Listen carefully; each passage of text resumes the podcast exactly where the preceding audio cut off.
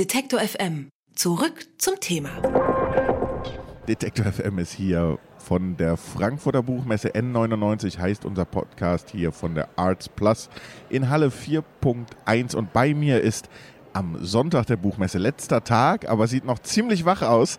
Bettina Wilpert, hallo. Hallo.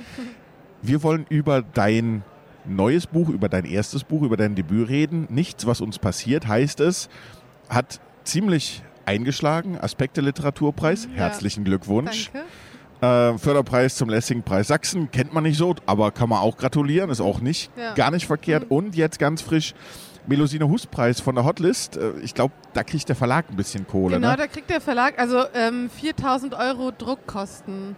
Ähm, was ich aber auch super finde, weil ich habe jetzt quasi Aspekte gewonnen. Manja Prekes vom Verbrecherverlag hat noch den Deutschen Jugendliteraturpreis am Freitag gewonnen und dann finde ich es jetzt eigentlich schön, wenn auch mal der Verlag was bekommt quasi. Erfolgreiche Autorinnen und erfolgreiche, also sozusagen, man kann dem Verlag dann auch ein bisschen was zurückgeben. Ja. Genau, irgendwie schon, ja. In deinem Buch geht es um eine vermutete Vergewaltigung. Also man weiß nicht so richtig, also es wird aus zwei Perspektiven erzählt. Einmal aus der Perspektive des Mädchens, das vermutlich vergewaltigt wird und einmal aus der Perspektive des Jungen, wobei Junge und Mädchen, ne, die sind schon Mitte 30, aber eben ähm, spielt im Leipziger Studentenmilieu und äh, ich kriege immer noch, ich kriege auch beim Erzählen jetzt, ich kriege eine Gänsehaut, weil das, das, das Problem ist, es erzählt nicht sozusagen diesen unerhörten Moment, diese Vergewaltigung an sich oder die steht nicht im Mittelpunkt, sondern Ja. im Mittelpunkt steht eigentlich danach diese Diskussion, diese, dieses, dieses nicht wissen, was war, so, so ein Kampf um eine Meinungshoheit, Deutungshoheit und, und aber auch so dieses soziale Zerstören von zwei Personen. Also Ja, da genau. gibt es nur, am Ende gibt es eigentlich zwei Opfer. Auf eine Art und Weise. Ja, auf eine Art und Weise, genau, ja. Und, und was mich interessiert ist, beim Schreiben, ist es dir schwer gefallen, das so in der Schwebe zu lassen? Also, dass, dass, man, dass man nicht anfängt, jemandem die Schuld zu geben, zu können? Also ähm, ich finde interessant, was du gesagt hast. Oder es ist, ich hatte jetzt auch viele Interviews die letzten Tage und tatsächlich sieht jede Person, die das Buch liest, das ein bisschen anders. Also genau, du sagst jetzt, es wird in der Schwebe gehalten. Das sagen auch viele Leute.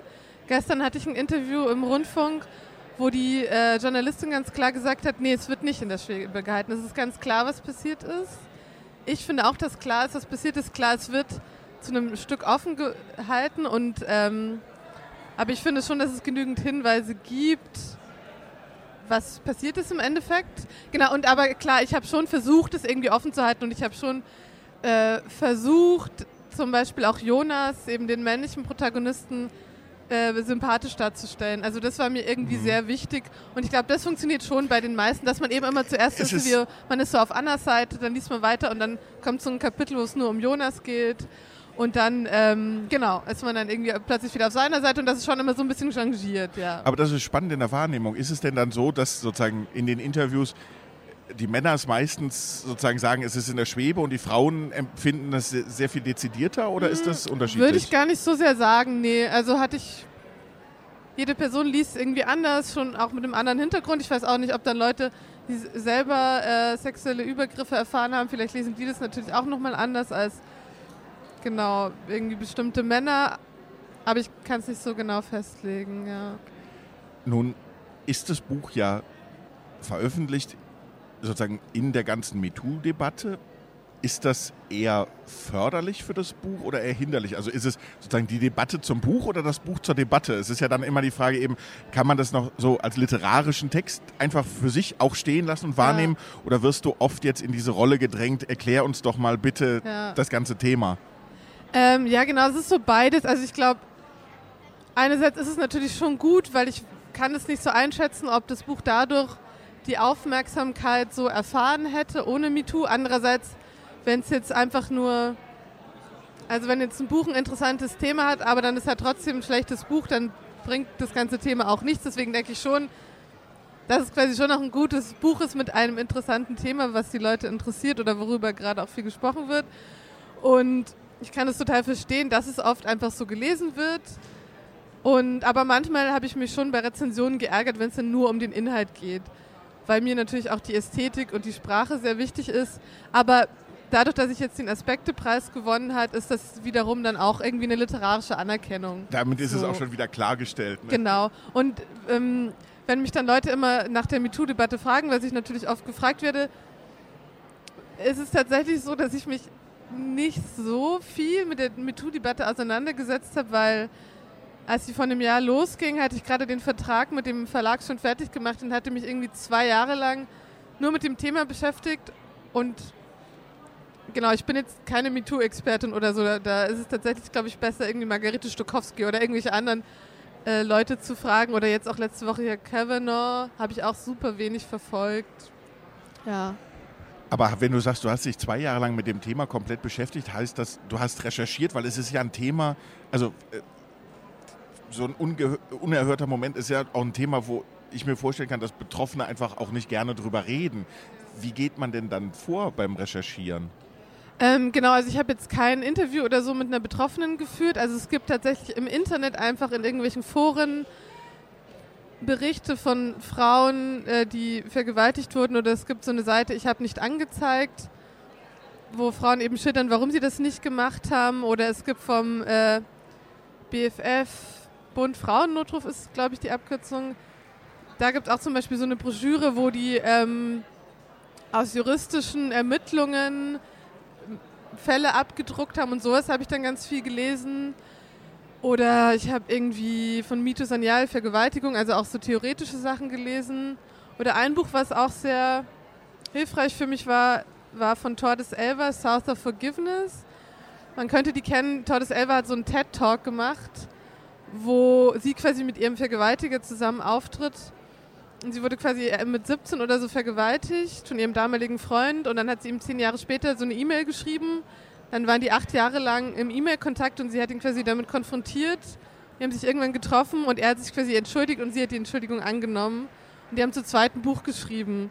Und das ist sehr interessant. Einerseits, weil man hat eben die betroffenen Perspektive und andererseits ist es einer der wenigen Fälle, wo sich ein Täter äußert. Und ich wollte ja irgendwie auch den Täter verstehen.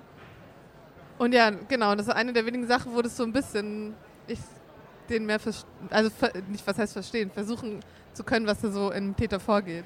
Ich will nochmal auf diesen Punkt zurück, wo, wo ich eben versucht habe, richtig äh, zu formulieren in der Frage, das mit der Schwebe.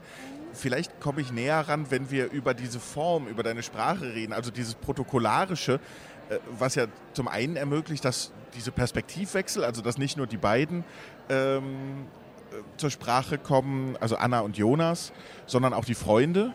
Und, und das, das ist, glaube ich, das, was mir so schwerfällt, dann auch beim Lesen,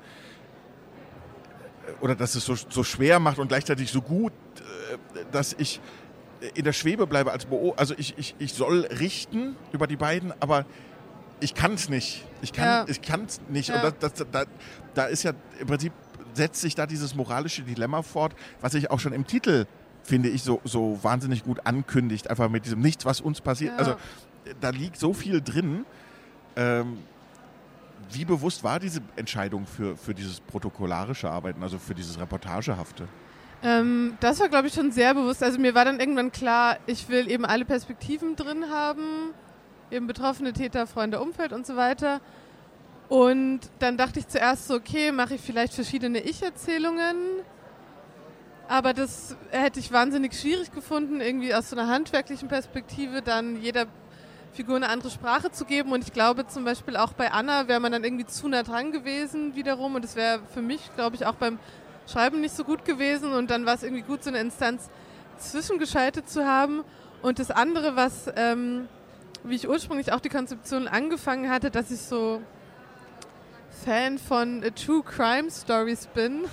Das ist so ein Genre, was eher so im Film gibt. Äh, Making a Murderer oder auch Serial, der Podcast, wo immer reale Mordfälle nochmal aufgerollt werden. Und meistens gibt es irgendwie eine Journalistin oder Dokumentarfilmerin oder so, die dann mit den ganzen eben auch so betroffenen Leuten redet. Und das war dann, das war tatsächlich eine der ersten Ideen, dass ich das auch so machen wollte. Deswegen gibt es ja diese Ich-Erzählerin. Ja. Und ist es, ist es dieses, dieses Einfühlen? Ja. Ja, oder genau der andere Teil oder der andere Mhm. Teil der Frage, also ja, also irgendwie ich wollte es eben schon so in der teilweise eben so in der Schwebe halten oder was ist in der Schwebe halten? Ich wollte eben, dass man immer so wechselt und für beide Sympathien hat auf jeden Fall und Ja, ich bin natürlich sehr froh, dass es funktioniert. Also es scheint bei den meisten Leuten zu funktionieren, aber tatsächlich beim Schreiben wusste ich nicht, ob es funktioniert. Äh, und als ich dann den Verlag gefunden hatte, dann war so, okay, es scheint zu funktionieren, super. Aber das ist dann was, was dann eher, das muss man dann, glaube ich, ausprobieren und da gibt es auch nicht so, ich klar mache ich Sachen bewusst, aber im Endeffekt schreibt man dann irgendwie auch und guckt, was bei rauskommt. Genau, also man bleibt ja auch an, an, an Personen oder an Charakteren eher dran, wenn man, wenn man mit ihnen mitfühlen kann. Ja. Aber war das für dich schwer beim Schreiben, im Prinzip so, so, sozusagen dieser Täterzuschreibung, den auch sympathisch zu machen auf eine Art und Weise? Nee, fand ich gar nicht so schwer. Also, nö, tatsächlich nicht. Also ich hatte relativ schnell diese, oder was heißt schnell, aber irgendwann wusste ich so, wer Jonas ist und dann wollte ich vor allem, wollte ich dann verstehen, was in ihm vorgeht, was ich immer noch nicht ganz verstanden habe. So eben inwiefern er da schon genau weiß, was er gemacht hat und das zwar eigentlich weiß, aber so sehr vor sich selber irgendwie auch verdrängt, dass er dann selber irgendwann vielleicht denkt, er hat es doch nicht gemacht. Also so, ich glaube, es ist auch ganz schwer zu verstehen, aber nee, ich glaube, ihn als Figur hatte ich dann irgendwann relativ schnell. Und ich mag ihn auch immer noch, oder es ist halt so eine Hassliebe, ne? Ja. Und, und was ist, was überwiegt sozusagen in der, in der Intention des Schreibens? dass man auch nochmal sozusagen dieses gesellschaftliche Dilemma, dieses Tableau aufmacht, gerade auch mit dieser Zerstörung der Person danach, dass, dass sich, man muss sich entscheiden für Anna oder für Jonas, man muss sich auf eine Seite schlagen, man muss irgendwie Partei ergreifen. Also du zwingst ja im Prinzip die Leute im Prinzip dazu zu richten. Ist das auch ein, auch ein Reiz literarisch, das rauszukitzeln? ähm, also ich glaube schon, dass ich das in einer Art und Weise gerne mag oder ich ich habe das so ein bisschen das Bedürfnis, äh, ich will die Leute schon so ein bisschen quälen und denen wehtun. so also ich finde zum Beispiel, manche Leute können ja total gut witzige Texte schreiben mhm. und das kann ich überhaupt nicht. Ich habe das Gefühl, ich kann halt nur so Texte schreiben, die irgendwie dann so in einer Art und Weise irgendwie krass sind und genau den Leuten wehtun und also ich weiß nicht, ob das dann so eine Intention ist oder so und wie gesagt, ich wusste auch nicht, ob das so funktioniert. Und klar war das eine Intention, dass, dass die Sympathie immer sich so ändern soll. Ja, jetzt habe ich auch den Faden verloren. Es ist nicht, man kann einfach festhalten, es funktioniert sehr gut. Ja, sehr Für alle, gut. Die nichts, was uns passiert, noch nicht gelesen haben, klare Leseempfehlung. Erschienen ist es im Verbrecherverlag, geschrieben hat es Bettina Wilpert und die war heute hier bei Detektor FM in unserem Podcast auf der Buchmesse N99. Vielen Dank für das Gespräch. Ja, vielen Dank. Wer unser Angebot voranbringen möchte, hilft uns schon mit dem guten alten Weitersagen. Egal ob im Freundeskreis oder im sozialen Netzwerk Ihrer Wahl. Empfehlen Sie uns gern weiter.